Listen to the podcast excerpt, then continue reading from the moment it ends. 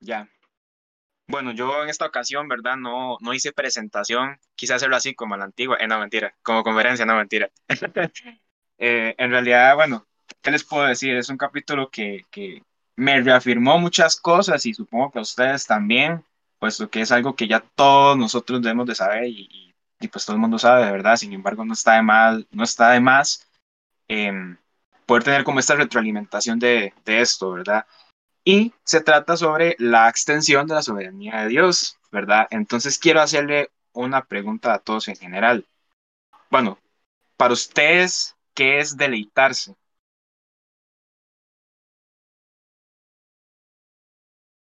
Disfrutar algo. Disfrutar. ¿Alguien más? Cri, cri, cri, cri, cri.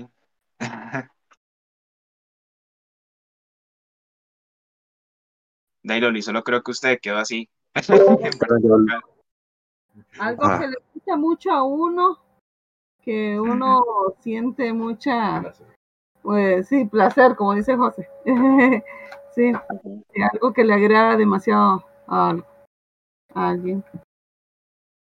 Pues sí, efectivamente, todos ustedes tienen razón respecto a eso. Este, es eso, eh, tener placer de hacer algo, ¿verdad? Y bueno, Dios es así.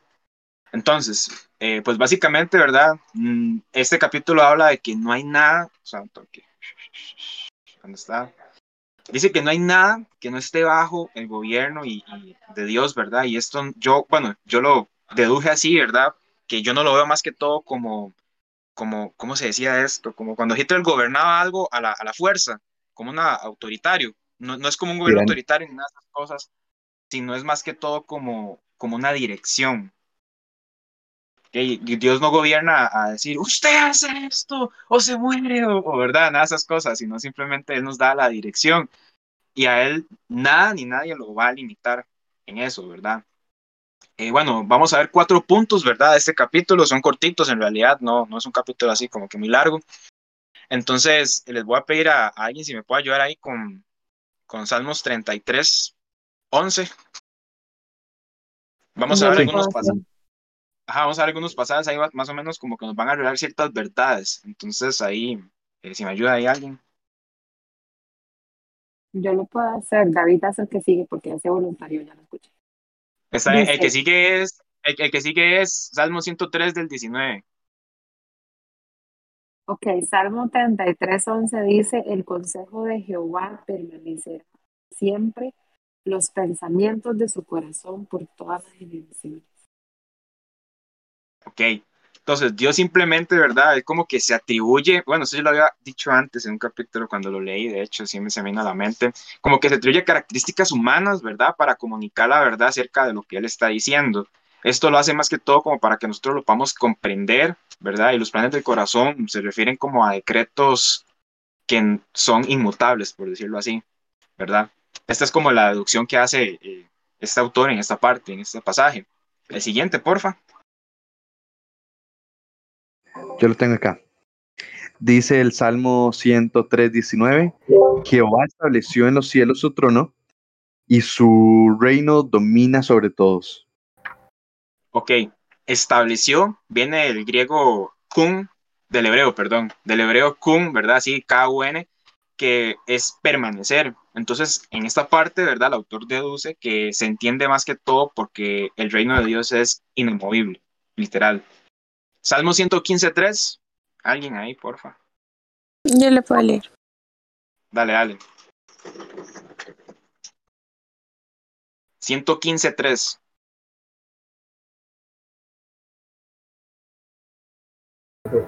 Sí, ya lo encontré. Salmo 115. 3. Y, y, y el siguiente es el 135.6, por si alguien quiere buscarlo. Aquí dice, ¿por qué dejar que las naciones digan dónde está el Dios de Israel? Nuestro Dios está en los cielos y hace todo lo que le place. Muy bien, entonces, quiso, ¿verdad? Es la palabra, bueno, es que digamos, aquí yo no, aquí yo lo puse como con quiso, no sé si lo hice con la nueva traducción, pero básicamente eh, es del hebreo que se dice ka- ay, bueno, esa palabra que yo no sé ni cómo pronunciarlo, ¿verdad? Eh, que básicamente significa, como les dije al principio, deleitarse.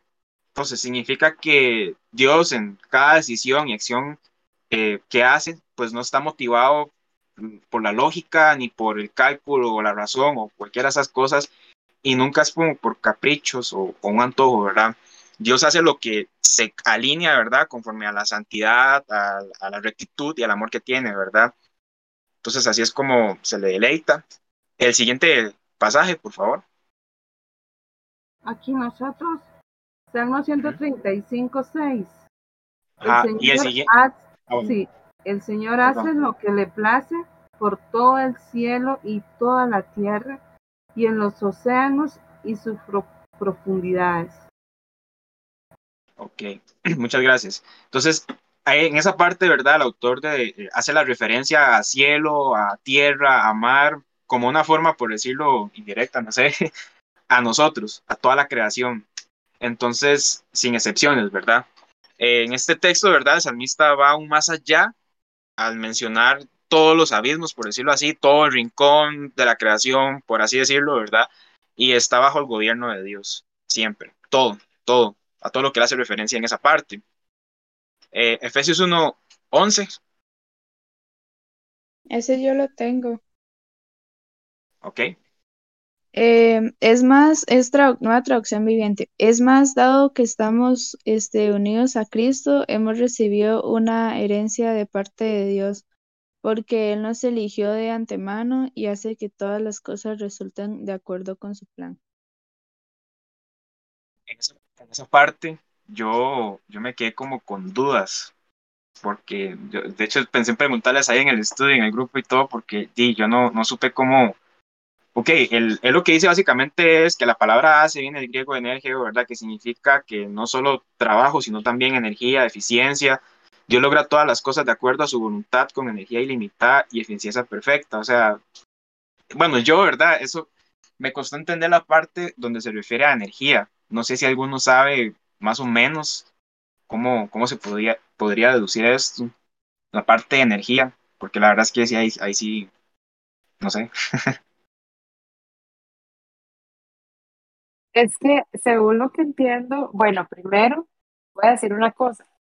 En el manual dice que hay que hacer el estudio con la Reina Valera, niños, porque dice que es la que se apega más al texto original y a la traducción original. Entonces, partiendo de ese punto, el versículo en la versión de la Reina Valera dice, en él asimismo tuvimos herencia, que vamos a segregar el versículo por partes.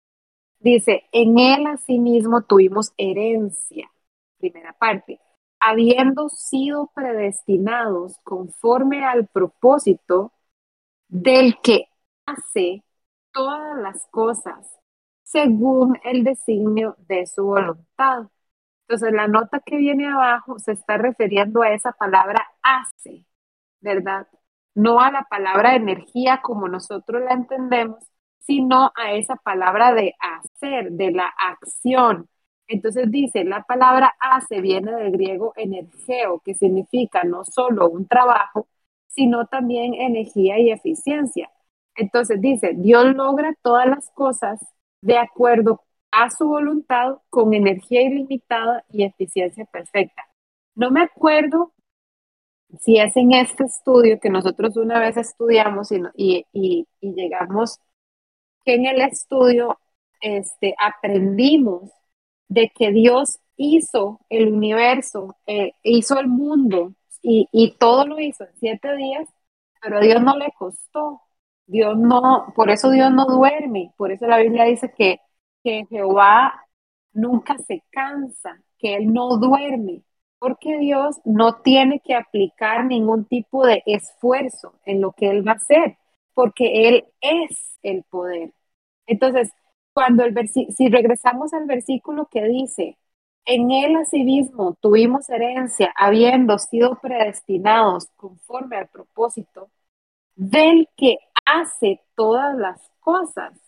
Entonces, esa palabra hace, lo que está explicando el, el autor, es que como Dios es poder, Él, él puede hacer todas las cosas. Él no necesita, este, o sea, no, por ejemplo, el, Dios no es como nosotros, que necesitamos del, de la energía del sol.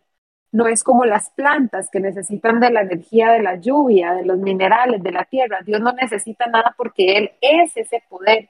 Él es esa energía.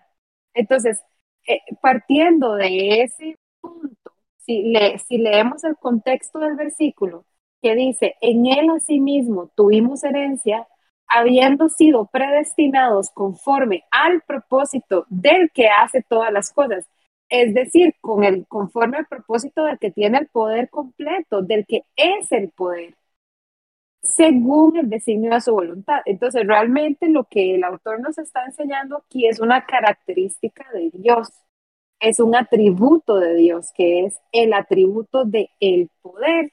Y eso va muy este, eh, asociado, por supuesto, al nombre del capítulo que estamos estudiando, que es la extensión de la soberanía de Dios. Es decir, si Dios estuviera sujeto a una energía que si Dios no fuera Él el poder, Dios estaría sujeto a otro poder. Por ejemplo, nosotros para vivir necesitamos el aire, necesitamos el sol, necesitamos el agua. Si Dios decidiera detener el aire en la tierra, o si el, el aire se acabara en la tierra, nosotros duramos cinco minutos y nos morimos todas, toda la, la, humanidad. Entonces, el hecho de que Dios sea soberano Dios es una de las razones por las cuales Dios es soberano, que es lo que este versículo nos está enseñando a través de la característica del verbo hacer en su idioma original, que significa energía. Lo que nos está diciendo es que Dios es soberano porque Él es, Él es el poder. Él no tiene poder, Él es poder. Él no tiene la energía, Él es la energía. Es decir, Él no, no, no se transforma o no depende o no jala nada, ya eso lo, habíamos estudiado cuando estudiamos la Trinidad, que entre ellos tres tienen la sinergia absoluta y que ellos no dependen de absolutamente nada más y, y, ellos no dependen tampoco del otro, ellos son la energía como tal. Entonces, eso es lo que nos está explicando ese versículo conforme a lo que estamos estudiando, ¿verdad? De que en ese versículo hay una verdad intrínseca y esa verdad intrínseca es que Él es la energía, que Él es la eficiencia, que a Dios no le cuesta trabajo hacer. Y además que no solo es la energía y la eficiencia, sino que además esa energía y esa eficiencia están sujetas a su propia voluntad.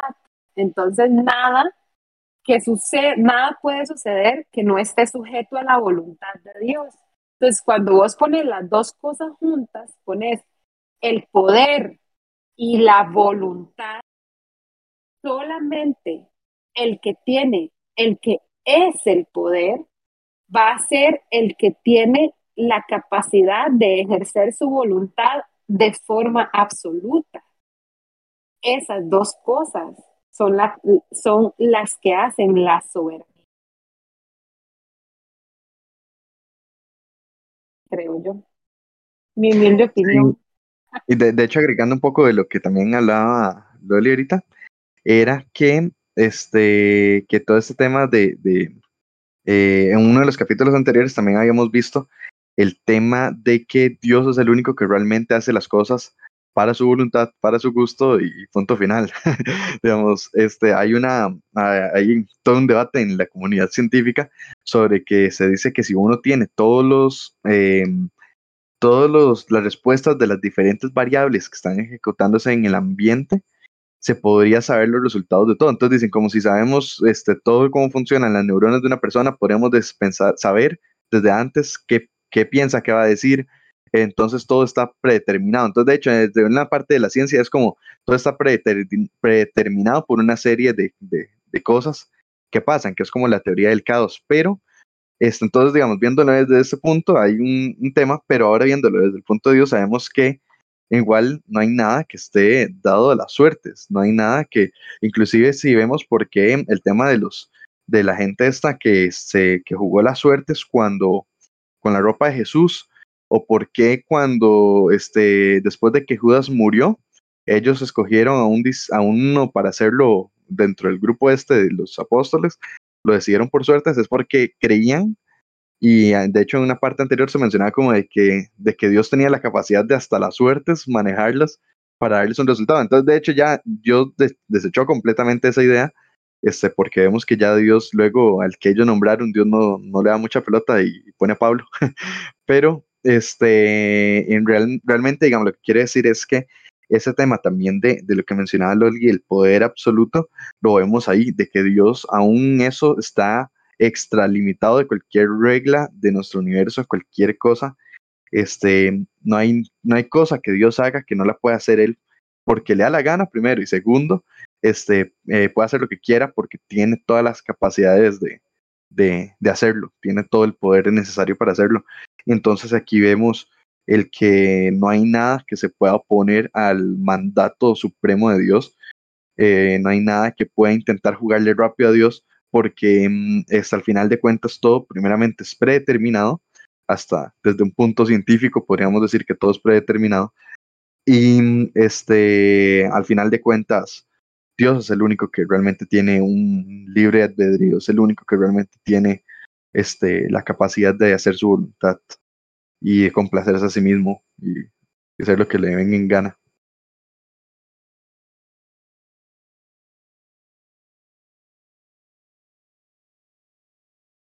Pues sí, no, dicen palabras, cada día aprendo más de ustedes, muchas gracias, en serio, y, y pues, de ahí sí, sin comentarios.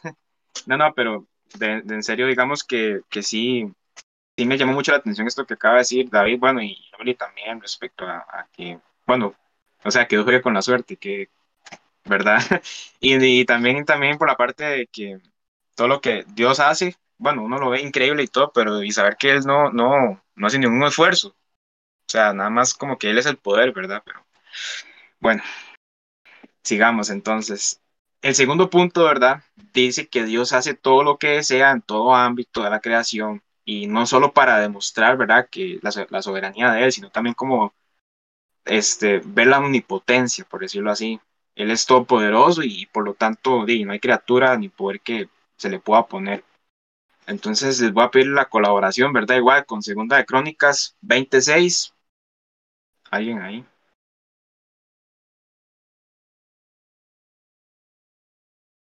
Ok, Segunda de Crónicas 26 y Job 23.13. Porfa. Yo, el primero. Ok, está bien, Yo el gracias. segundo. Job Listo. 23, ¿verdad? Sí. Job 23.13.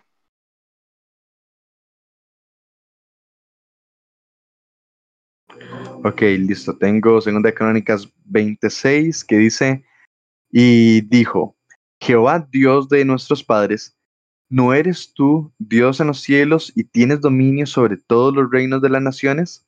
¿No está en tu mano tal fuerza y poder que no hay quien te resista? Siguiente.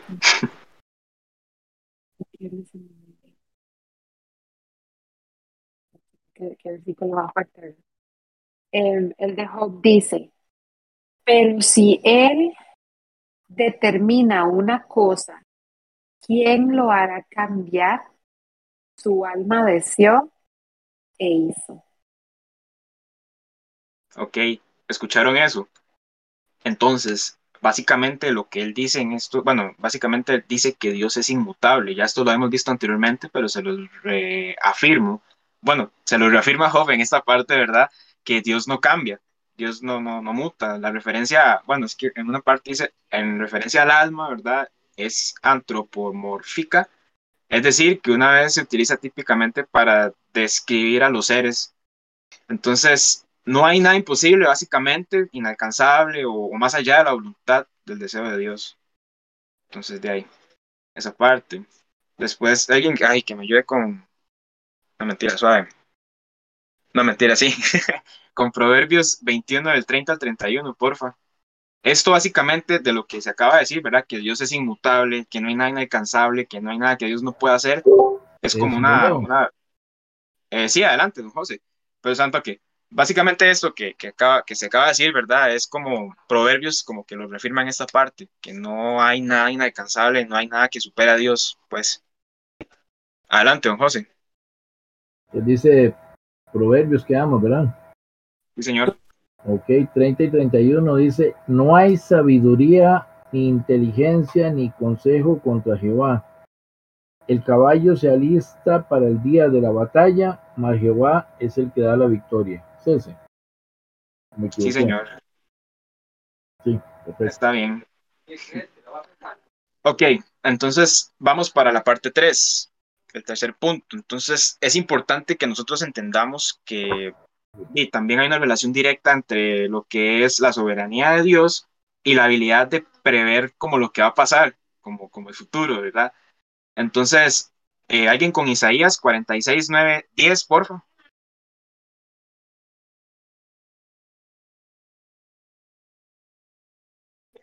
Ay, qué vergüenza. bueno. Si quieres, yo lo, yo lo busco. Isaías Ok. 46, 9, 10, ¿verdad? Sí, correcto. Momento.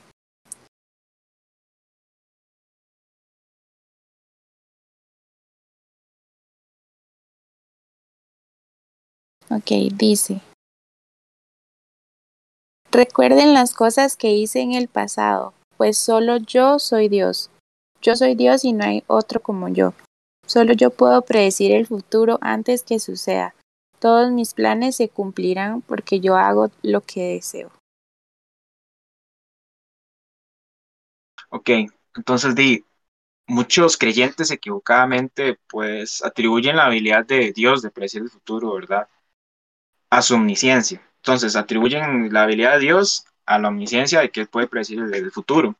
Pues di, esto lo hacen sin tomar en cuenta la soberanía de él.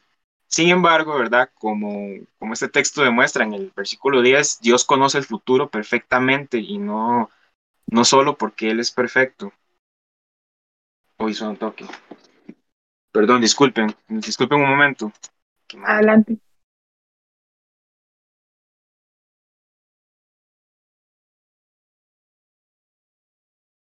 Ya, qué vergüenza, perdón. Ok. Ok, entonces, este, sí, básicamente. Ahora vamos para el punto 4, ¿verdad? Y este es, esto ya vamos finalizando. Eh, Daniel 4, el 34 al 35, por favor. 4 del 34 al 35, yo lo puedo leer. Ajá. Ok, un, seg- un segundo, lo leí. Entonces, ah, bueno, ahí decía, ¿verdad? Que se encuentra una de las declaraciones más grandes en las escrituras con respecto a la soberanía de Dios sobre su creación. Entonces, eh, vamos, Loli, a ver, adelante. Dice, mas al fin del tiempo, yo, Nabucodonosor, alcé mis ojos al cielo y mi razón me fue devuelta. Y bendije al Altísimo y alabé y glorifiqué al que vive por siempre, cuyo dominio es sempiterno y su reino por todas las. Todos los habitantes de la tierra son considerados como nada, y él hace según su voluntad en el ejército del cielo y en el en el ejército del cielo y en los habitantes de la tierra, y no hay quien detenga su mano y le diga, ¿qué haces? Ok. Entonces, si el gobierno de Dios mm, no fuera eterno, no, no existiera la más mínima posibilidad, ¿verdad?, de que su poder pudiera ser disminuido, su trono pudiera ser usurpado, entonces sería difícil, ¿verdad?, que el pueblo como que confíe en él. A eso se refería el autor eh, en esa parte. El hecho de que, ¿verdad?, el carácter y, y la soberanía sean inmutables debería guiarnos, ¿verdad?, tener una mayor como confianza en las promesas y en todo lo que, todo lo que dice, ¿verdad? Vamos a ver. Hay una parte, ¿verdad? Que, bueno, es que yo, lo hice con la nueva traducción viviente ahí. Perdón, Loli, más bien por no hacerlo con, con usted. Lo, bueno, el manual, yo no. sí, sí. Este, bueno, en la parte eh, que dice todos los habitantes de la tierra son considerados como nada, eh, pues debemos nosotros estar seguros, ¿verdad? De que entende, entendiendo el lenguaje que se utiliza en este texto no significa que no es que Dios nos desprecie a nosotros, ¿verdad? o que él no tiene como el cuidado de lo que, de la creación, ¿verdad? Pues eh, una de las verdades, ¿verdad? Que más sorprendentes en las escrituras, eh, ay, perdón, es que ya me fui. Estás en la página 204, en la nota. Sí, correcto. Pero es que no estoy ahí, este, yo, yo tengo un resumen aquí. Ah, ok, ok, ok. Bueno, una de las verdades, ¿verdad?, más sorprendentes de las escrituras es que Dios es tan grandioso, tan, tan dispuesto a condescender para cuidar de nosotros, como, como el salmista, ¿verdad? Como el salmista declara, ¿verdad? ¿Qué es el hombre para que tengas de él memoria y el hijo del hombre para que lo visites? La idea mencionada, ¿verdad? Aquí es que en este texto es que la comparación de la grandeza de Dios, toda la creación y, y su conjunto es como, como nada.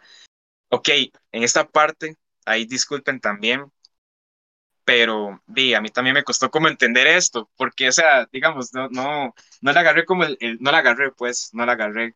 Entonces, no sé si alguien como que quisiera explicar esa parte o Yo tiene como alguna idea. yo creo que se resume en, en la autoridad, ¿verdad? Se resume en la potestad. Este, y ahorita que estabas hablando, yo me, me, me puse a pensar de que para nosotros es muy fácil, digamos, porque como somos cristianos, entonces estamos acostumbrados a creer lo que la Biblia dice así, ¿verdad? De decir, ah, Dios es poderoso, ok, sí, sí, Dios es poderoso. Dios, que Dios es el poder, ah, sí, Dios es el poder, ajá, ok, bueno, let's move on, ¿verdad? Pero cuando uno se pone a pensar realmente en lo que eso significa, uno realmente uno lo aplica en la vida de uno, ¿verdad? Porque, o sea, y eso es una pregunta, porque, por ejemplo, les voy a contar, yo hace unos, hace, hace seis, siete meses entré en la empresa de trabajar en donde estoy trabajando. Y resulta que entré a una posición que es muy operativa, es, es una muy buena posición, pero muy operativa. Entonces, básicamente yo sí soy la verdad. Me toca agendar reuniones, tomar notas, coordinar gente, crear presentaciones de PowerPoint. Eh, y suena, digamos, muy sencillo, pero bueno, tiene su nivel de complejidad. En fin, la cosa es que después de que yo entré, hace como dos meses, mi jefe se le ocurrió abrir una posición estratégica que es que, que tiene, digamos, el mismo nivel profesional que la mía, pero es una posición estratégica, es decir, que la persona que va a tomar esa posición va a hacer el trabajo de estrategia. Y eso es lo que yo quiero hacer, porque a mí me gusta más pensar que ejecutar. Yo soy muy buena en ambas cosas, pero me gusta más la parte de pensar, de definir estrategia, de ir dando, de, de crear visión, ¿verdad? Y, y, que la parte de ejecución se encarguen otros equipos, ¿verdad? Yo, yo soy muy buena en eso, entonces yo decía, yo dije, no, yo, yo quiero ese puesto. Y entonces yo se lo pedí a mi jefe.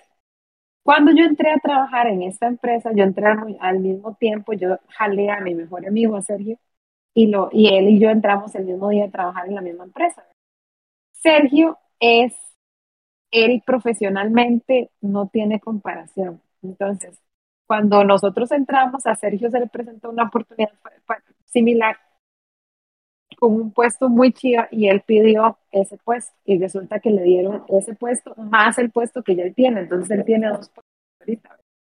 Tiene demasiado trabajo, pero eso le, le está ayudando a él a escalar. Entonces resulta que yo hice lo mismo. Yo dije, bueno, tal vez una suerte.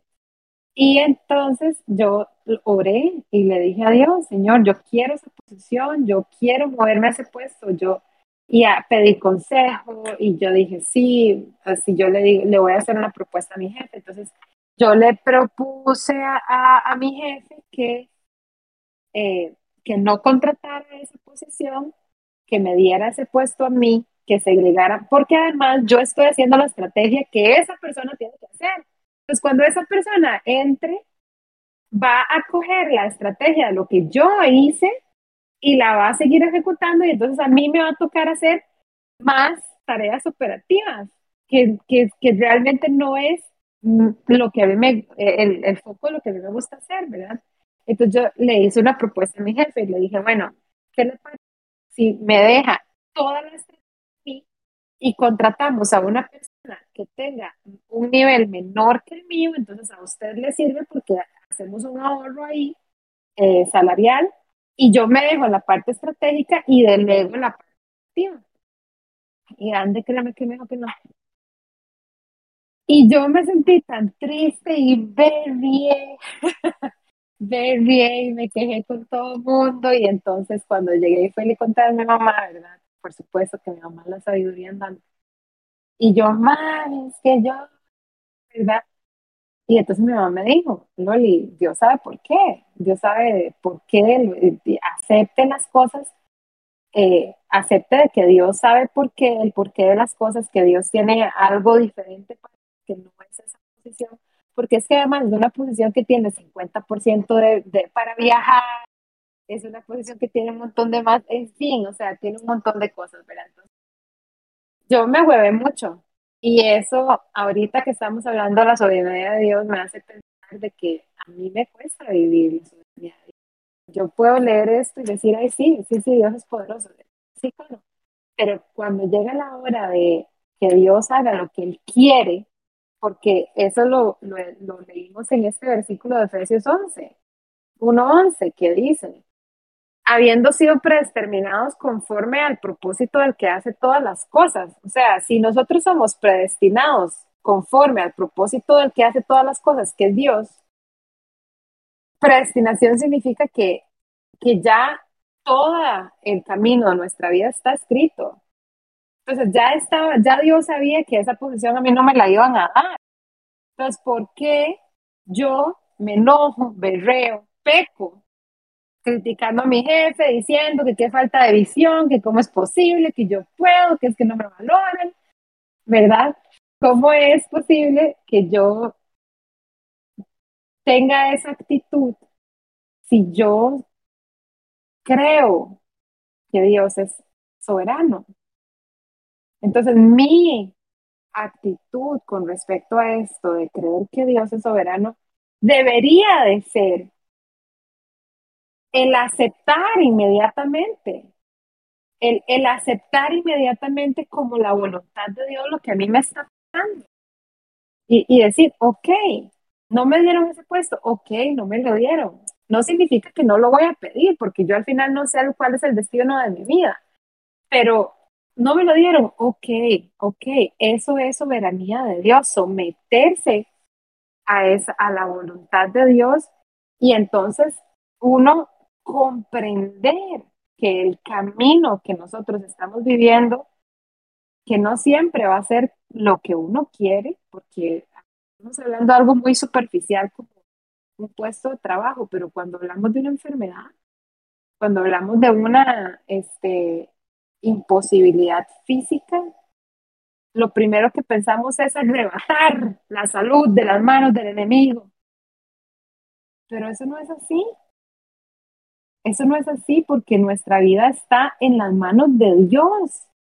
Si nosotros creemos que Dios es soberano y si Dios, que lo vamos a ver en el siguiente capítulo, pero si la voluntad de Dios es que uno se enferme, o sea, la muerte fue diseñada por Dios. Entonces, si nosotros no podemos aceptar que nuestra vida está sometida a la soberanía de Dios, realmente estamos viviendo lo que estamos estudiando. ¿Qué pasa cuando, cuando mi voluntad se frustra? Y es lo que estamos leyendo en estos versículos, que, que dice, ¿y a Dios quién le va a decir? ¿Quién? ¿Qué es lo que dice este versículo? Y no hay quien detenga su mano y le diga, ¿qué haces? sino quién, la, cómo, y entonces nosotros nos desgastamos nuestras energías y nuestras fuerzas en, en tratar de entender el porqué de las cosas, el tratar de, de doblar la, el brazo de Dios para que hagan lo que nosotros queremos. Cuando realmente, ¿quién va a decirle a Dios qué haces? O sea, no, ¿verdad? Eh, yo creo que es un tema muy profundo, muy profundo. El, un día de esto les cuento de que en Facebook estaba viendo, el, estaba ahí, ¿verdad? En browsing, y resulta de que yo tengo una compañera del colegio, de, de cuando estábamos en octavo, que, que, hace mucho tiempo no le hablo, eh, y ella era bautista. Ella y toda su familia, eran, ellos iban a la iglesia bautista. Y resulta de que el hermano de ella era dos, dos años mayores que nosotros, él estaba en el mismo colegio. Y resulta que un día de estos, un amigo que tenemos en común del cole, que hace muchísimos años yo no veo, me escribió y me preguntó por el nombre de mi amiga. Yo le dije, ah, sí, ella se llama Irina. Cinco días después estoy yo viendo el browsing en, y resulta de que este, ella posteó de que el hermano se había muerto.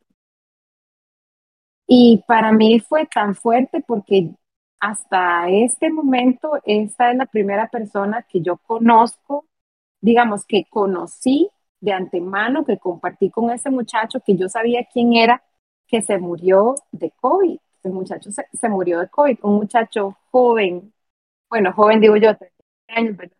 Joven, saludable, cero factores de riesgo, eh, soltero, servidor de la iglesia, tenía un, eh, él estaba en el ministerio de la alabanza de la iglesia, este, nunca tuvo una vida de desenfreno, nunca tuvo una vida de desorden, siempre fue un joven pastor de jóvenes, tenía su grupo de música, predicaba, le predicaba, incluso este amigo que teníamos en común, este, estaba muy, muy, muy este, emocional por el evento y entonces él me decía, sí, Manuel, Manuel a me hablaba y me decía de que Dios y que yo nunca le puse atención y ahora que pienso en las canciones que, que él me compartía y él siempre lo buscaba y todo era. Y entonces cuando yo me di, me di cuenta la semana eh, fue justamente el día que tenía que entregar el examen final y la tarea final de la Y yo lloraba, ¿verdad? Yo lloraba porque yo decía, Señor, qué triste, ese muchacho se murió. Y claro, mi amiga estaba destrozada porque este muchacho le dio COVID y se murió en 15 días. O sea, le dio COVID y en 15 días estaba muerto. Y ese muchacho no tenía factores de riesgo para uno decir, sí, estaba, no sé, este, antes, diabetes o, o si fue fumador, o sea, nada, nada. Y, y, y, entonces mi amiga, digamos, ella sí fue muy, muy vocal en Facebook, ¿verdad? Ella sí posteó mucho, la gente posteó muchísimo, hicieron un evento, un live en Facebook para, para, para que la gente pudiera este, hacer como una ceremonia para la vida de ese muchacho. Y fue uno, o sea, yo me metí, era una llorada y todo el mundo, yo me puse a llorar mientras hacía las tareas. Y entonces, qué difícil que es para nosotros aceptar, aceptar que Dios es soberano. O sea, realmente es tan difícil porque nosotros sufrimos mucho los eventos que no están en nuestro control, que no son nuestra voluntad sufrimos mucho de que de la muerte de un ser querido, sufrimos mucho. Yo, yo le decía un día, hace mucho tiempo, yo le decía a Dios, Señor, yo no estoy, no estoy lista para que se muera. Yo no, no, o sea, por favor no te la lleves porque yo no estoy. Y últimamente yo he llegado a entender, precisamente a través del estudio de la palabra de Dios y el estudio de temas como este, de que si mi mamá se muere, eso también va a ser la voluntad de Dios y que yo no me puedo aferrar a, a, nada, sino, sino que tengo que aceptar la soberanía de Dios, si yo creo en Dios, si yo creo en la palabra, si yo creo en lo que la palabra dice, porque esto al final del día se circula alrededor de una sola cosa, que es la fe. Si yo tengo fe, si yo creo en Cristo, en Dios, en, el Espíritu Santo, si yo creo en esto, entonces, entonces yo tengo vivir de esa manera. Aún si lo que está pasando no es lo que yo quiero o a lo que yo puedo o a lo que yo anhelo o incluso a lo que le he pedido a Dios. Si yo le pido a Dios, Señor, hazme que me crezca pelo, haz que se me quiten las canas. Ya me canas en las patillas, ¿verdad? Y yo le pido a Dios ferviente, yo digo, Señor, yo arrebato mi pelo negro en el nombre de Jesús y en el guerra espiritual. ¿Quién le va a decir a Dios qué haces? ¿Quién le va? Si Dios quiere que a mí me salgan canas en las patillas, a mí me van a salir canas en las patillas, por más que yo ore y le pida a Dios y confiese. Entonces, realmente nosotros, o sea, es un tema bastante profundo y amplio también. Yo sé que estoy tocando un montón de botones al mismo tiempo, pero, pero esto es lo que yo estoy entendiendo y aprendiendo, lo que nos estás hablando, Breito. Me parece que me parece que eso es lo que este capítulo está gritando, ¿verdad? Hey, la voluntad de Dios es la voluntad de Dios. Dios dice y se hace y punto. Digamos exactamente eso que usted dice, muchas veces las cosas no, precisamente eso estaba pensando en estos días. Em, digamos, algo que a mí me enseñó mucho, porque yo también como que, que yo creo que a todos, ¿verdad? Nos debe pasar que no estamos listos para ciertos eventos que sean la voluntad de Dios, pero para nosotros en nuestro corazón no está como, como pensado, por decirlo así, una muerte, algo que uno quería como supuesto, pero en este caso no se dio. Cosas así, ¿verdad? Uno no dice, pucha, ¿por qué puchas? ¿Qué le pasa a Dios, verdad?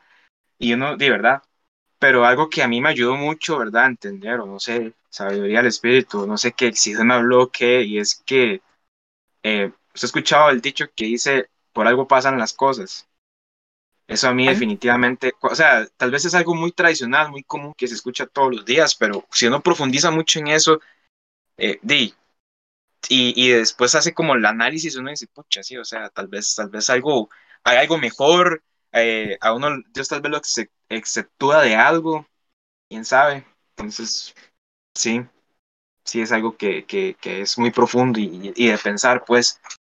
Pero sí, muchas gracias, Loli, de verdad, por, por ese aporte. Bueno, y no, este, y ya, y ya, eso es básicamente el cierre del capítulo.